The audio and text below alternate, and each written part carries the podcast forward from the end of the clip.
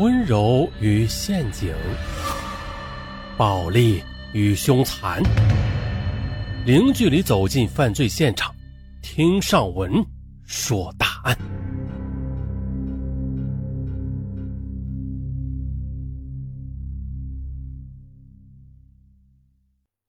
俊朗帅气的大学生李义江，小时候经常受到父母的打骂，最终而讨厌女人。十五岁时，他被同性强奸；考入北京理工大学后，又被同性包养，还被包养他的男友转让给别的同性恋者玩弄。后来，他从北京女孩娜娜那里获得了梦寐以求的爱情，但是却不能与她终生相守。二零零二年年底。李义江被四个同性恋虐待强暴之后，便拿起了复仇的西班牙军刀，他连续的虐杀了五个同性恋者，这使他成为轰动京城的连环杀手。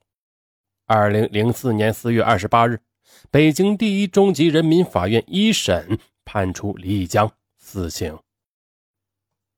李义江祖籍山东，但他出生在北京的门头沟区。这是因为他有一个姑姑在北京。李义江的母亲在他之前已经生了两个儿子，加上母亲患有精神病，父母呢便把他托付给北京的姑姑照顾。在北京姑姑的身边，李义江度过了他童年的快乐时光。这是一段无忧无虑的日子，姑母对他就像是亲生儿子一样呵护有加。但是。李义江在北京读完了小学之后，便到新疆吉昌市父母身边读中学去了。从此，李义江开始陷入了无边无际的困惑和痛苦之中。李义江的父母都是普通工人，收入本来就低，家庭生活非常的清苦。再加上李义江上面有两个哥哥，比他更多的受到父母的疼爱。就这样，李义江到了新疆后，就像个外来人一样，不被这个家庭认同。在李义江幼小的印象中，他感觉自己好像就不属于这个家庭的人一样。因为家里有三个男孩，父母呢却特别希望要个女孩，却又不能再生了，所以平时呢，父母喜欢把李义江当做一个小女孩养着，这使得幼小的李义江是越来越沉默寡言了。但是呢，很多人却把李义江这种孤独当做某种美德和优点。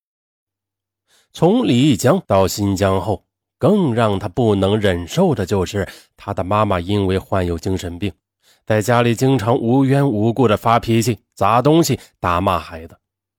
李义江的两个哥哥也许已经习惯了挨打，一看妈妈发脾气就跑得无影无踪了。而年纪最小的李义江呢？几乎成了妈妈的出气筒，他经常被妈妈不分青红皂白的拽过来，就是暴打一顿。渐渐的，李江内心有很多委屈，想找个人诉说，但他身边除了酗酒的爸爸和两个根本不能跟他玩的哥哥外，其他人更是陌生人。没有人会关心一个十多岁孩子内心的压抑和郁闷。慢慢的。李江在这种环境中变得是更加的郁郁寡欢。随着年龄的增长，李江他变得越来越眉清目秀起来。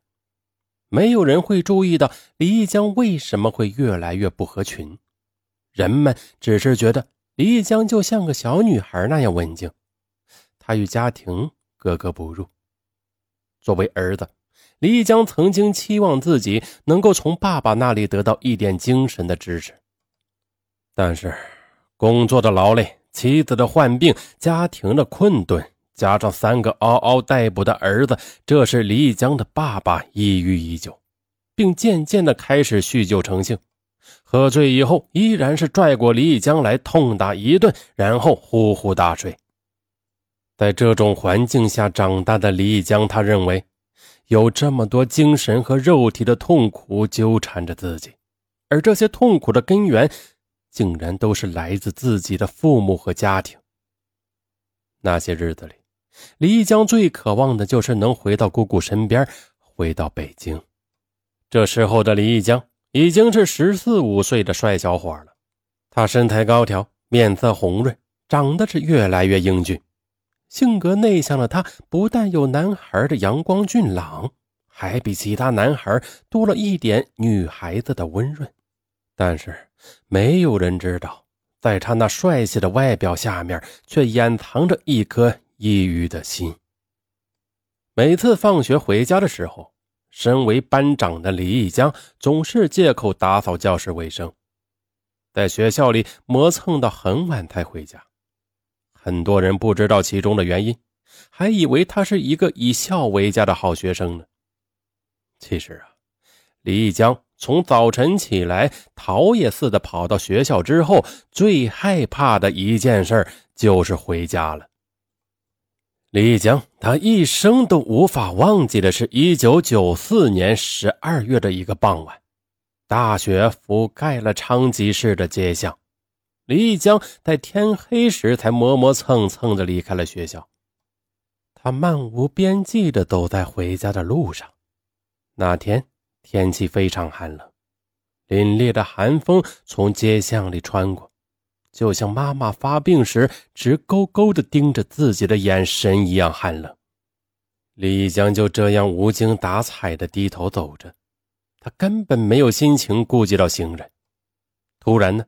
他无意中撞在了前面一个大约三十岁左右的男人身上，他不仅轻轻的啊了一声，愣住了。他六神无主的看着眼前这个身材高大的魁梧男人，李江的眼睛一眨不眨的看着对方，他担心会招来一顿痛骂，甚至是暴风骤雨般的拳脚。可是，眼前的这个男人。似乎是刚刚喝完酒，眼睛也一眨不眨的看着发愣的李义江，足足有半分钟之久。